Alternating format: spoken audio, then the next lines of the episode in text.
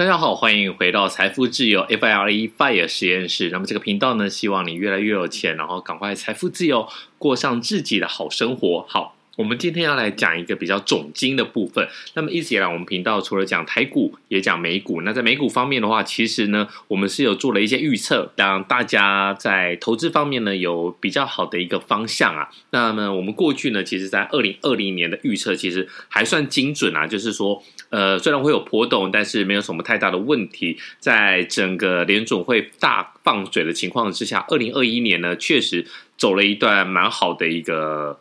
投资年啊，那整体来讲的话，最终统计下来，S M P 五百指数大概是涨了二十八趴。那你投资一千万可以得得到两百八十万的一个资本利得，是还不错。好，但二零二一已经过去了，那我们来看的就是二零二二的这个股市预言呐、啊。我们先讲一个结论，结论就是呢，呃，上半年没有什么太大的问题。那如果你留在市场里面的话，你可以获得的是什么呢？那就是永无止境的盘整啊。那么一一方面来讲的话，其实整个这个国际的经济情况是比较动荡的。那再加上这个 QE 呃要结束了，而且呢要 QT 了。那所谓的 QT 呢，这个 T 就是 tapering，就是要把这个量化宽松的钱慢慢的缩表，那把它给减缓购债，然后甚至呢就是要把这市场的钱给收回来。那整个这个这个流程来讲的话，我们来看。二零二二年的上半年应该就是一个盘整的格局，可是不用担心，这个股票并不是买短期的嘛。那长期来看的话，以整个二零二二年来讲的话，我们到了年底应该还是会有个两位数啊，double digit 的一个成长。所以呢，虽然不太可能像二零二一年一样，那全年是涨了二十八趴。但是我觉得涨到十趴应该是不会有太大的问题。好，这个是结论。那因为很多的朋友就想说啊，你每次都讲讲讲讲讲，那你可不可以快点告诉我们结论？好，结论讲完了。但是如果你真的呃有在收听的话，还是希望说你持续的听下去啦，不要听完结论就把它按掉这样子。那我们来跟你讲一下我们一个论论述的一个基本的一个概念。好，事后来看呢，股市都是。呃，很难去预测的啦。那那你说有没有预测正确？那其实很多时候都是一个怎么讲运气的一个成分啊。就算很多时候这些财经网红啊，那大家在那边赌来赌去，其实都很难去确定到底谁会是对的。就像是。Q Q Q，那很多人就想说啊，Q Q Q 二零二二一年也那么惨啊，没有什么好说的。但其实，哎，你有没有发现，在十二月底的时候，哇，它也是连续又涨了一波啊。所以呢，其实整个在那那些指数来讲的话，如果你不要看最后收盘，就是十二月底那几天，好像表现真的是因为大型成长股表现蛮差的，但是最后呢，还有飙涨了回来。所以我们要先讲的就是说。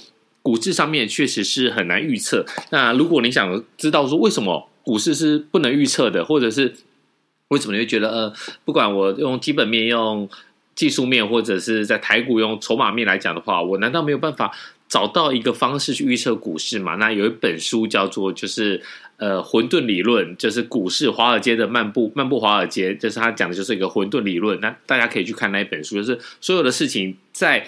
整个大自然来讲，包括股票市场，都是一个混沌的，就是你一个随机漫步的一个方式在进行下一步，你很难去预测它。但是呢，我们在市场上投资，当然还是要要预测嘛，不然我们这个 podcast 就不用开了。好，那我们就来先来讲一下。其实呢，在二零二一年的话是还不错。那我们那时候也是预测全球的股市会有一个融景啊，那其实没有什么太大的问题啊。那刚刚有提到了是。美股涨了二十八趴嘛，那台股全年上涨了二十三点七，但是这一点呢，大家都会觉得啊，捶心肝呐、啊，就感觉上指数涨很多啊，因为这个台股全年上涨，大家讲的是指数，如果你不是买零点五零，而是买个股的话，你很有可能大概有超越一半的机会，六成你是亏损的。那这这是为什么呢？我们待会再来讲。那全球股市呢，其实涨了十六点八趴，那全球股市这个部分。就是包括新兴市场、成熟市场嘛，还有边境市场。但是如果你想要不管那么多哦，我美国可能持续会会飙涨，但是也有可能经济变缓。那大陆的市场好像去年很惨，但是会不会又在蒙格抄底的情况之下呢？诶，大家给予的信心又带动了一波。那如果你想要获得全球市场的一个征服，就是你想要跟着全球市场走的话，那你就去买 VT 嘛，那没有什么太多的问题。那展望二零二二年的话，我个人比较大的一个呃角度是说呢，其实不管 Omicron 这个病毒变异株又来了，或者是国境又要封锁什么的，我觉得市场上已经比较成熟的看法看。可以消化、可以看待这些坏的消息啊。那么这些通膨啊，然后还有大陆的这些房地产崩盘啊，其实这些都过了。那过了情况之下呢，我们要迎接的就是一个比较稳定的一个经济状况嘛。那美国的话来讲，还是一个很大的一个经济体。那尤其是美股会带动带动到台股这边，所以呢，如果美国好，那台股也是会不错的。那么以总统任期来看的话，其实，美国总统的任期在第二年里，大部分都是面临盘整，然后会反弹。那到了第二年的第四季，股票呢，股市有百分之八十三的几率是往上涨。所以呢，我们就来看明年的上半年，就是在暑期之前呢，应该就是一个盘整的格局。然后等到过了下半年之后呢，应该在美国联准会，然后欧洲央行在放缓购入公债的情况之下呢。其实一定会有影响。那么最近美股波动这么大，也是受到这个部分的影响。但是就像我们刚才提到的，其实市场对这些消息已经慢慢的在消化，慢慢的在适应了。所以呢，等到真的 QT，然后整个缩表甚至升息的时候，我觉得到时候股市反而是一个反转向上的一个力道啊。那这个东西我觉得是很有机会发生的。然后呢，在二零二二年之前呢，其实我觉得。我不知道国外的情况是怎么样，但是我希望台湾一定要了解，我们到底要怎么面对这些病毒。目前来看，Omicron 是一个流感化的一个情况，可是呢，我们有风吹草动，整个台股市场波动就会非常大。那么国外其实有很多的考古题可以给大家看的，就是国外他们是怎么跟病毒共存的。因为你一直强调要清零，清零，其实有些时候你真的就是扼杀经济。比如说像今天。我们录音的时间是十一月九号嘛？那一月九号的时候呢，其实今天又有十几个本土案例的一个发生，但是你就要想，那你到底要要要怎么做呢？如果你真的要清零的话，你是不是国际你的检测要更严格？好，那你不清零的话，你终究要学习跟病毒共处。那我觉得在股市方面的话，感觉上，呃，整个股市的整体表现是。